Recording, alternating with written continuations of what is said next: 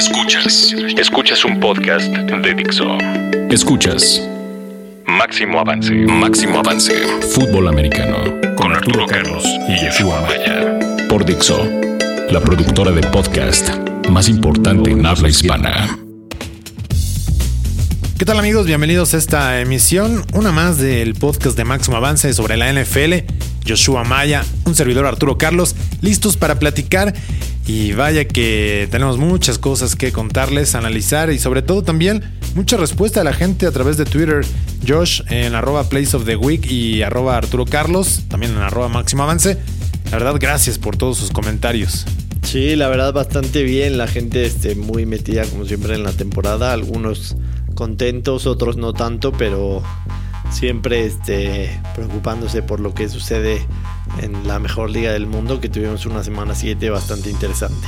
Así es, y bueno, pues también tuvimos algunas gratas sorpresas y creo que eh, una de ellas fue ver a estos Raiders que ya lo habíamos dicho desde el año pasado, ahora lo, lo han refrendado después del previo de la temporada. Todavía como un equipo que, que, le puede hacer falta muchas cosas, pero creo que eh, da muestras de lo que ha caracterizado a un equipo histórico como los Raiders. Y ese famoso ACDC, ah, como que gusta, ¿eh? Suena, suena, mejor que la banda. Sí, la verdad es que este Derek Carr está jugando demasiado bien. Mucho mejor de lo que esperábamos varios en, en, esta temporada. Y por supuesto que la llegada de, de Amari Cooper le ha dado este, muchos mejores números y resultados tanto a, a Carr como a los Raiders. Me preguntan varios, no, no, nos preguntaron por Twitter si, si se vale la pena empezar a ilusionarse a ver a los Raiders en playoffs.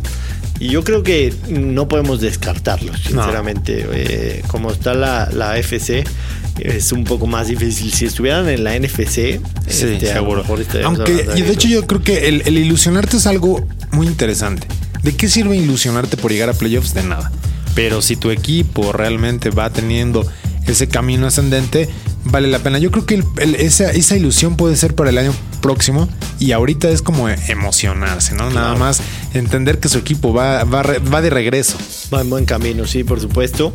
No, no será fácil, ¿no? Porque sabemos este, que en tres divisiones y, y, en la de los Raiders está Denver con, con marca de 6-0 con tres juegos de ventaja sobre los Raiders. Y además están los Patriotas y los Bengals con, con 6 y 0 también. Y hablando de comodines, van a tener que pelear contra los Jets, van a tener que pelear contra Miami, van a tener que pelear contra Pittsburgh. Entonces fácil no será porque fuera de Miami, que, desde la salida de Philbin eh, se ha visto bastante bien, pero también eh, no vale este, extradimensionar lo que está haciendo Miami porque han enfrentado a dos rivales muy asequibles, siendo sinceros. Vamos a saber qué tan bueno es Miami tras la salida de Philbin el jueves que, que, visitan a los Patriotas, que me parece a mí que pueden darles un buen partido. Pero los Jets están jugando muy bien, tienen un muy buen equipo, de las mejores defensas de la liga. Los Steelers de una u otra manera se las han arreglado con dos ganados, un perdidos desde la salida de, de Ben Roethlisberger. Y me parece que cuando llegue, este, no nada más van a pelear el comodín, van a pelear su división también y, no está fácil. En la AFC Sur, que también ahorita la vamos a analizar, ahí sí no hay nadie que vaya a pelear un puesto comodín. ¿no? Sí, y, pieza clave sin duda ha sido eh, Amari Cooper. Me parece que eh, sobre lo que se había hablado de que todavía tenía un cielo muy, muy alto por, por, mejorar, ¿no? Es un jugador que es mejor que, que Kevin White, pero Kevin White estaba listo, aunque no ha podido eh, aparecer en la campaña pero creo que Kamari Cooper está mostrando ese, ese ascenso. Ha tomado al menos ese liderazgo dentro del cuerpo de receptores, ¿no? Y teniendo jugadores importantes y de trayectoria eh, más allá de lo que puedo hacer en el campo, por lo que te dictamina tu experiencia dentro del NFL. Y a Mari Cooper lo hemos visto muy bien, al grado que que creo que es el arma más importante que puede tener el equipo hablando del juego terrestre y, y aéreo. Sí, se les han ido juntando las piezas y, y, a mí también me parece que la llegada de Charles Woodson, además de que está teniendo un temporadón a sus casi 40 años, le, le, ha traído un gran liderazgo. Por supuesto, la llegada de Jack del Río, que a lo mejor muchos menospreciaban tras su paso en Jacksonville. Sí. Este, es, es otra de las claves en defensa. Eh, tienen por ahí también un, linebacker bastante bueno en, Mac. Tienen también a Aldon Smith, que estaba perdido en la NFL y está resultando bastante bien, independientemente de los problemas extra cancha que haya tenido. Son varias piezas que a los Raiders se le han ido juntando y han empezado a tener ese éxito que se esperaba de ellos desde hace mucho tiempo. Han, han comenzado a hacer bien las cosas. Y, y, bien dices, a lo mejor este ilusionarse, esperanzarse, a lo mejor es un poco temprano, pero eh, los, fanáticos de los Raiders deben de estar contentos porque después de mucho tiempo eh, van en dirección correcta. Al menos tienen 3 y 3. Sí, Que eso, eso en años anteriores a lo mejor ni siquiera sumaban esa cantidad de victorias. Hablando de Mary Cooper, eh, ya superó las 500 yardas, todavía no supera los 8 partidos, es decir, va que vuela para tener más de 1000 yardas en la campaña. Y algo que me llama la atención, apenas 33 recepciones. Lo decimos apenas porque para el referente que es en la ofensiva, para lo mucho que lanza Derek Carr, me parece que podría tener más eh, envíos sobre él. ¿Cuál es la ventaja? Que lo busque en momentos precisos, momentos importantes en el juego, que hacen daño y que además lo demuestra su, promedio de, yardas por recepción por encima de las 15. Entonces es un jugador que, que está ahí justamente para aparecer y hacer daño en jugadas de impacto. Sí, muy bien, muy bien los Raiders. Quizás una de las indicativas que nos hacen pensar que aún el equipo no está listo fue su segunda mitad, ¿no? Sí. Tenías el partido prácticamente resuelto en la primera mitad, no te puedes echar a la maca de esa manera porque le permitieron a Philip Rivers 300 yardas en la segunda mitad, no supieron ganar la posición de campo, no supieron manejar el reloj. Y estas son cosas a lo mejor que, que, te indican que un equipo todavía le faltan unos detalles y me parece que son muy, muy arreglables y no, no será este, digamos, cosa difícil bajo el mando de, Jack del Río este, ir arreglando, puliendo esos detalles. Pero es un equipo que pinta bastante bien, de los que sin duda alguna nos ha impresionado a, a todos. Este, contrario a lo mejor a lo que pasa con todos los equipos de la AFC Sur. Y qué bueno que regresaron ahí los Chargers porque por poco metieran un Monster Teaser. Tenía más ocho y medio. Entonces, ah, por ese medio, punto, la libré. Entonces, bueno, al menos no me fui frustrado a, dormir. Pero hablando de estos novatos como, como Amari Cooper, Todd Garley, estos dos equipos se enfrentaron, bueno, los Rams y los, y los Raiders en la primera semana. 18-3 el marcador quedó prácticamente en una paliza del béisbol, ¿no? Aprovechando eh, que jugaban ahí en el Coliseo, pero cómo Todd Gurley le ha ayudado a los Rams, ¿no? Impresionante, un impacto inmediato. Lleva tres juegos arriba de 100 yardas por tierra. Es un tipo que se, se, lesionó la rodilla muy fuerte en, su último año y se esperaba, por supuesto, que tuviera un, un gran impacto pero eh, con las reservas de esa lesión en la rodilla, pero ya esta semana jugó incluso sin, sin la protección que, suelen usar después de, romperse los ligamentos. Lo de Todd Gurley es impresionante, sinceramente es un corredor de, de primer nivel, hace jugadas fantásticas y me parece que es una de las razones por la que los Rams también pueden empezar a, ilusionarse, ¿no? Porque a lo mejor ya no van a depender tanto de, su juego aéreo y sus receptores y, no nada más eso, de su defensa, que es la que ha, sido dominado, sino también pueden hacer daño por, tierra y hay que considerarlos, por supuesto, a los Rams también en la FC, que eh, en la NFC, perdón, que está mucho más abierta con equipos que por ejemplo, ellos en su división con marca de 3-3 están todavía sobre Seattle y sobre San Francisco.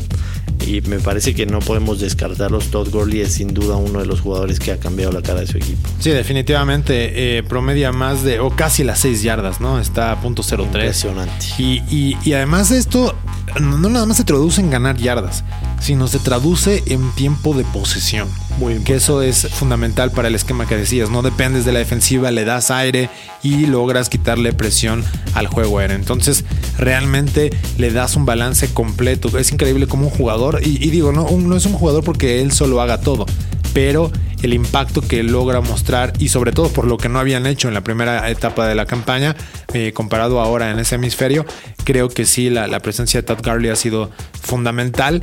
Yo no sé si siga con ese mismo nivel que tenía en Georgia, porque la verdad tenía también una, espectacularidad, pero si hoy comparamos con los dos jugadores del año pasado que en la NCAA eh, fueron una locura, Melvin Gordon le ha hecho falta, ¿no? Entonces creo que ahí es donde te demuestra eh, Todd Gurley la calidad y la diferencia que representa entre uno y otro corredor. Exacto, por eso los Rams sorprendieron en el draft y fueron por él, incluso bajando posiciones para porque sabían el impacto que podría tener. Y sin duda si, si, repasamos la primera selección de, del draft anterior, estos dos jugadores son los que han brillado sobre, sobre toda la clase. Dentro de la conferencia americana en el sur, siguen de capa caída. Bueno, no que digo capa caída, van arrastrando la cobija. Impresionante. Yo sinceramente el año pasado nos quejábamos un poquito de lo que sucedía en la, NFC Sur, ¿no? En donde Atlanta, en donde Carolina se la terminó llevando con siete ganados. Eh, este año creo que la FC Sur puede ser aún peor que esa división. Lo de Indianápolis en la primera mitad de ayer fue patético. Lo de los Tejanos fue peor que lo de Indianápolis. O sea, cuando pensarías que no hay peor, lo de los Texans ayer contra Miami en la primera mitad fue quizás y sin exagerar una de las peores actuaciones que yo haya visto en mi vida sobre un campo de juego. Sí, lo de los Texans, eh, híjole, ya, no sabes ni por dónde puedas eh, buscarle, ¿no? Creo lo, que... lo increíble es que pensábamos que iban a tener una defensa de respeto. Este, estaba checando hoy el, detalle del partido. Los, los, Dolphins tuvieron cuatro anotaciones en la primera mitad de más de 50 yardas por pase de Tannehill. Los pases fueron de 5 yardas. O sea, quiere decir que por lo menos te, corrieron 50 yardas tras recepción. Eso es inadmisible. O sea, está bien que te ocurra una vez, pero cuatro veces. Sí.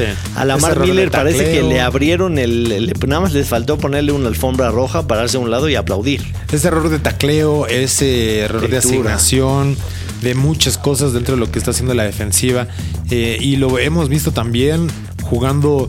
Han buscado darle, eh, no sé si variedad o tratar de encontrar la manera realmente de detener a los rivales, pero lo hemos visto con cobertura de zona personal, tratando de ponerle en el, en el cover 2, cover 3, incluso yendo personal y dejando para poder blitzear y demás. O sea, ese front seven no está haciendo absolutamente nada. Entonces, no lo logras. O sea, tienes o tratas de poner más gente justamente ahí para hacer daño y evitar que te corran. Y viene esta clase de jugadas, ¿no? Tiras fácilmente el balón y puedes generar big plays. Impresionante. La verdad es que en esta división eh, complementada con estos equipos que hablábamos, con Jacksonville que gana un partido ahí en, Londres muy ayudado por, por las hebras, una interferencia que marcaron increíble, y los Titanes de Tennessee que también no parece que vayan a enderezar su rumbo. Esta división sin duda alguna es la peor de la NFL y no me extrañaría absolutamente nada que la puedan ganar a este Indianapolis seguramente será con una marca de 7 ganados y si me apuras hasta 6, algo que, sería lamentable, ¿no? Y, que a lo mejor voltearía finalmente a los dueños a checar estas reglas y, poner ahí un candado, ¿no? O sea, si no tienes marca positiva, aunque seas este líder de división, no deberías de participar en los playoffs con marca abajo de 500. Sí, creo que sería una, buena... Porque además sabes que, quiénes vienen. Carolina, sí. Denver, y ya después Atlanta, eh, los Buccaneers. No está fácil. No, no es nada fácil. No, no tiene un calendario fácil. Eh, ¿Qué, qué, qué, qué podemos decir de lo que le está pasando a Indianapolis? Yo, yo tengo una lectura este, particular y me parece que en, sobre Andrew Locke, del cual mucha gente dice que es sobrevalorado, yo no tengo duda de, de sus capacidades. O sea, realmente mostró muy buenas cosas sus primeros tres años. Lo que hizo en Stanford también fue bastante bueno. El, día de hoy, y algo que no le había pasado en, los tres años anteriores que, que lleva la NFL, hoy Indianapolis sí tiene presión. Hoy Indianapolis estaba este, presupuestado para pelear por, por el Super Bowl. Y es algo que Andrew Locke no está sabiendo este, asimilar. Y es un tipo demasiado reservado, muy introvertido, que se suele guardar mucho sus, sentimientos. Lo, vi en la, en la conferencia de prensa posterior a este partido y posterior al, partido anterior que perdieron contra Nueva Inglaterra. Y, tiene una frustración que no está pudiendo este, manejarla. No está pudiendo manejarla. Entonces, eso le está provocando querer hacer cosas de más de, de lo que no debería y por supuesto se están traduciendo en errores. Como ayer, su primer pase lo completó cuando eh, quedaban nueve minutos del segundo cuarto. Antes de eso ya había tenido una intercepción. Es inexplicable que un coreback de la calibre de Andrew Locke se tarde 20 minutos de partido en completar un pase. Inexplicable. Y que además eh, no es nada más ese tema. Eh, no sé si sea la veteranía de ciertos jugadores, ¿no? Que trajeron para fortalecer, me parece, este equipo. O tratando de darle como que esos elementos que le pudieran hacer falta. Aquí se ve que es un equipo que prácticamente no pinta ni siquiera para la postemporada. O sea, no, no, no tiene. No se ve un equipo con hambre, no se ve un equipo que intimide, no se ve un equipo que, que tenga ritmo, no se ve un equipo que haga algo, incluso la defensiva, etcétera. es un equipo que parece comparsa a lo largo de los partidos, ¿no? Que va y acompaña al rival y si gana, pues qué bueno. Digo, el, récord de ganados y perdidos te pone otro ejemplo, pero ya los vimos contra los Patriotas, que incluso creo que fue un juego hasta cierto punto parejo, ¿no? Para lo que podríamos Más esperar. De lo que esperado. Pero yo no quiero saber cómo les va a ir contra Carolina, ¿eh? O sea, ir a, Charlotte va a ser algo dificilísimo. Durísimo. Y les van a pegar por todos lados. Entonces, creo que si tienen que replantear muchos y ese pues Monday Night va a ser una puede ser una pesadilla justamente para para el quarterback de los eh, Colts de Indianapolis y, si el resto pues no, no hay ni forma. Por ahí los Titanes de Tennessee que habían arrancado con esa victoria, pues suman cinco descalabros en fila. Y afortunadamente para ellos van a jugar contra Houston, pero vamos, creo que sí ha, ha venido de mucho menos, ¿no? A, menos de la, temporada por parte de Tennessee. Sí, lo de Houston increíble, ya hablamos de su defensa, este, lo de Ryan Mallet se pierde, se queda dormido otra vez y se pierde el viaje con el equipo a Miami, Arian Foster fuera toda la temporada. Este, sinceramente esperamos muchísimo más de este equipo, no nada más yo, sino este, todos los analistas, después de haber visto una pretemporada en la que el programa de HBO de este, ¿cómo se llama el programa? Hard Knocks. Hard Knocks.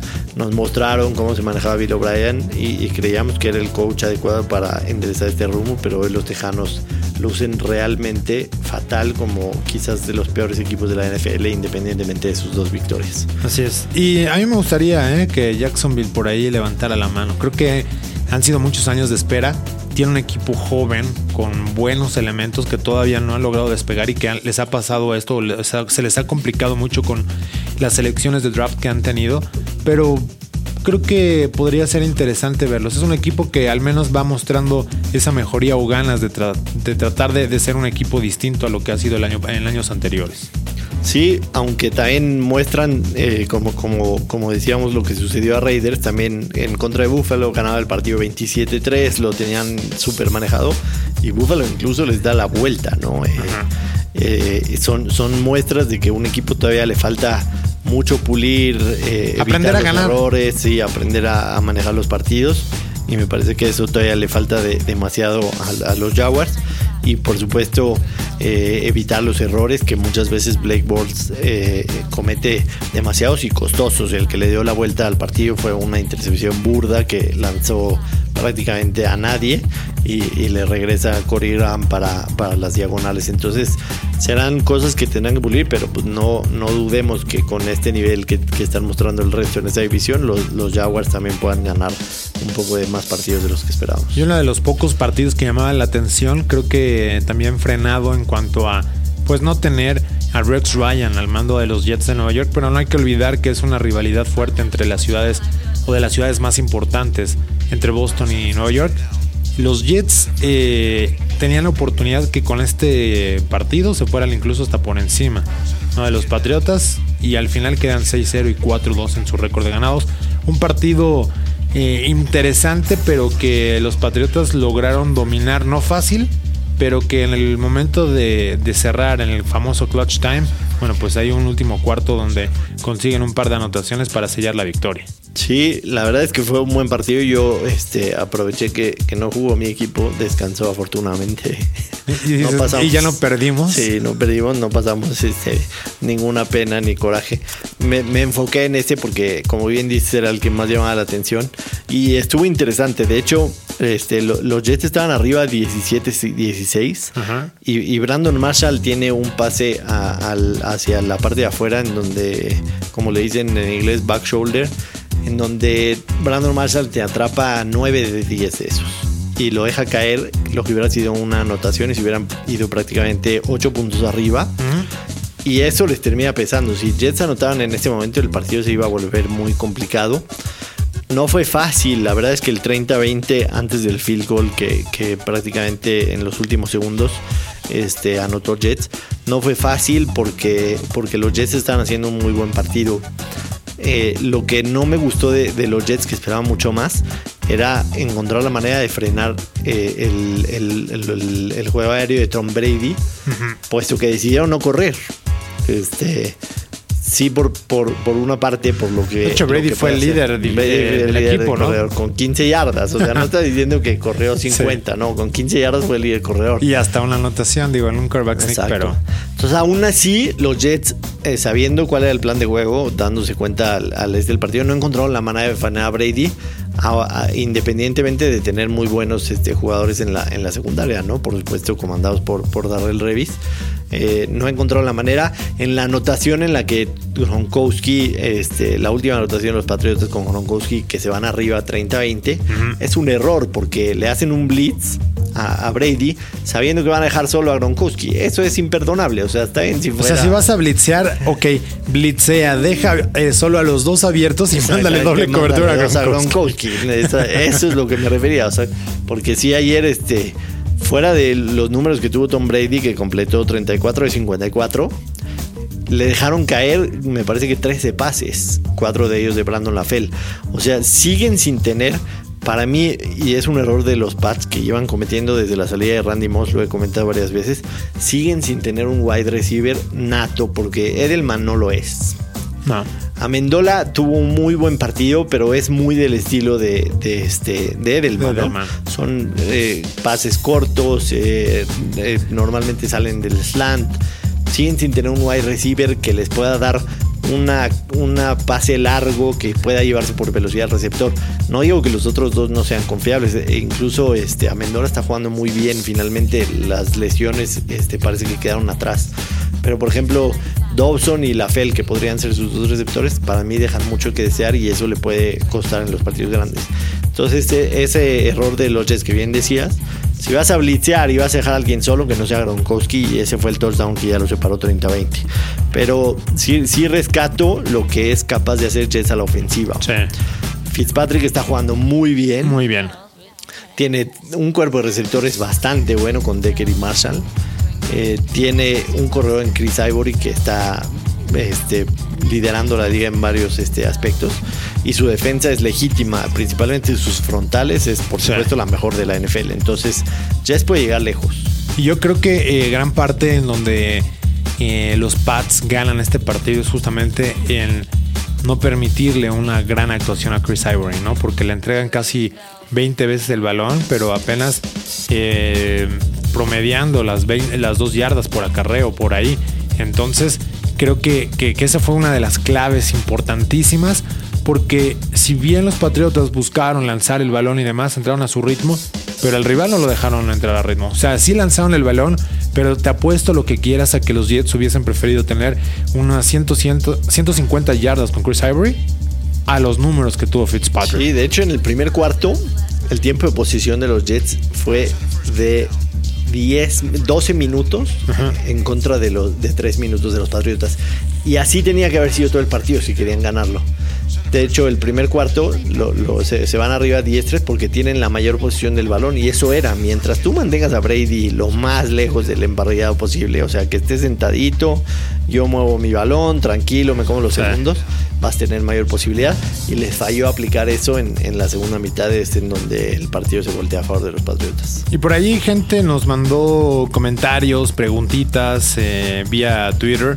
Incluso había quienes nos decían que, oigan, hablen de las Panteras. Bueno, descarguen todos los podcasts anteriores y escúchenle a ver que hemos hablado de algunos de los equipos. Pero digo, vamos a, o tratamos de ir avanzando un poco a lo actual, ¿no? Lo que estamos viendo cada semana. Y creo que hay temas interesantes de lo que nos preguntaron por ahí varios aficionados. Sí, este, tienes tú lo, lo, que nos decían. Mira, había quienes, eh, ya hay quienes se emocionan con Washington. Yo creo que nadie se puede emocionar con ningún equipo de la división este de la nacional, ¿no? Sí, eh, eso, eso realmente eh, sería muy, muy complicado para, para, para poder verlo y, eventualmente pues tienes que, caminar hacia, hacia, otro, hacia otro lado. Eh, digo, no, no, le puedes ir a otro equipo, pero sí creo que, que, ninguno de estos cuatro equipos puede pensar en brillar en la postemporada, aunque cualquiera de ellos pueda llegar, ¿no? Sí, la realidad es que este, si no, no hay alguien que se vea. Ayer Filadelfia contra Carolina se vio, se vio infinitamente, este, bueno, valga la expresión, se vio inferior eh, a Carolina, que es uno de los contendientes de la Nacional. En Washington tienen un muy buen regreso, pero fue contra Tampa y en casa. O sea, no, no, no tenían que haberse ido 24-0 abajo en el marcador. Al final, Kirk Cousins sale gritándole a todo el mundo que él es el mero mero, porque está jugando con mucha presión. Evidentemente, todos quieren ahí ver a, a Robert Griffin. Los gigantes le ganan a Dallas, un partido demasiado apretado. Este, los problemas en Dallas este, continúan. Romo todavía le falta un buen rato para regresar. Llevan marca de 0-4 sin Romo. Hardy se vuelve loco en, las laterales, este, reclamándole a todo el mundo de los equipos especiales. No se ve a alguien que pueda destacar sobre, sobre todos eh, en una división bastante cerrada, pero con todos los equipos teniendo muchos problemas en, en sus en sus partidos. Nos preguntaron también sobre el próximo Sunday Night Football, donde veremos a dos equipos invictos, los Packers contra los Broncos. 2.5 puntos es favorito Green Bay. En domicilio, ¿cierto? Lo cual pondría en un territorio, digamos que neutral de 5 y medio, pero yo veo una mayor diferencia para Green Bay, ¿eh? Sí, aunque por supuesto sabemos que Denver eh, lo que tiene es una buena defensa que podría competirle a Aaron Rodgers. Aunque ¿Será suficiente? Digo, probablemente, y pongamos que es la mejor defensa de la liga, no entremos en esa discusión. ¿Será capaz? Ya vimos a varias defensivas pasarle, ¿no? Con Aaron Rodgers, y aunque el dominio es claro, han estado eh, entre comillas cerca, pero el dominio ha sido claro y suficiente para poder ganar por parte de Green Bay.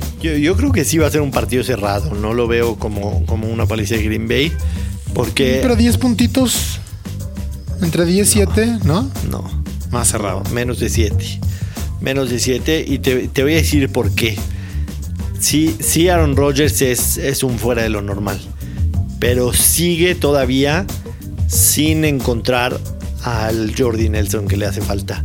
Eddie Lacy no ha tenido su mejor temporada. De hecho, en los últimos dos partidos ha estado tocado y, Stars es el que ha tenido mayores acarreos. Le, van a poner, le van a poner presión a Aaron Rodgers y, y, no, va a ser, no va a ser muy fácil. Yo creo que la clave está en lo que la defensa de Green Bay puede hacer contra, contra Peyton Manning, ¿no? Aprovechar, porque errores de Peyton Manning seguro van a haber. O sea, si lleva un promedio de casi dos intercepciones por partido, seguirá siendo. La defensa de Green Bay es una de las más este, subestimadas de la liga. Entonces, ¿qué tanto van a poder aprovechar los errores de la defensa de Green Bay? Va a ser la clave para lo que Aaron Rodgers pueda tener en posición de campo, buena posición, control del reloj y, me parece que esa va a ser la clave más de lo que la defensa de Denver puede hacer contra Rodgers. Así es, por ahí incluso nos pedían hablar sobre el mal paso de los Texans, ya hicimos algo de eso. Eh, el fracaso de los equipos del Politécnico, que eso lo podrán ver en el programa de televisión de Máximo Avance, incluso hasta de los huracanes de Miami, pero eh, más podremos tocar sobre la NFL el próximo miércoles 8 de la noche para que ustedes vean el programa de televisión en el 181 de Easy, el 169 de Total Play, donde bueno, pues ya entraremos en, temas mucho más críticos, ¿no? Por ahí que puedan llamar la atención. Así es. Se fue una buena semana, siguen habiendo cinco equipos invictos, jamás en la historia de la liga habían cinco equipos con marca de 6 y 0 a estas alturas. Entonces, este, sí estamos viendo muchos equipos que dejan mucho que desear, pero varios equipos que, que, están jugando muy buen fútbol. Y esa racha podría ir cayendo. Vamos a ver el Denver Green Bay y la siguiente semana Panteras contra Green Bay. Entonces seguramente por ahí caiga otro más, ¿no? Al menos. Entonces ya veremos qué, qué es lo que va sucediendo y platicaremos justamente lo del streaming más adelante eh, porque creo que eso va a ser un parteaguas al final el futuro está ahí, la gente quiere ver fútbol gratis, lo quiere ver en sus dispositivos y fue un gran avance de la NFL. Nos vemos, Josh. Un placer, eh, gracias por escucharnos y nos vemos aquí la próxima semana. Descárguenlo, suscríbanse. Hasta la próxima. Dixo presentó Máximo Avance con Arturo Carlos y Yeshua Maya.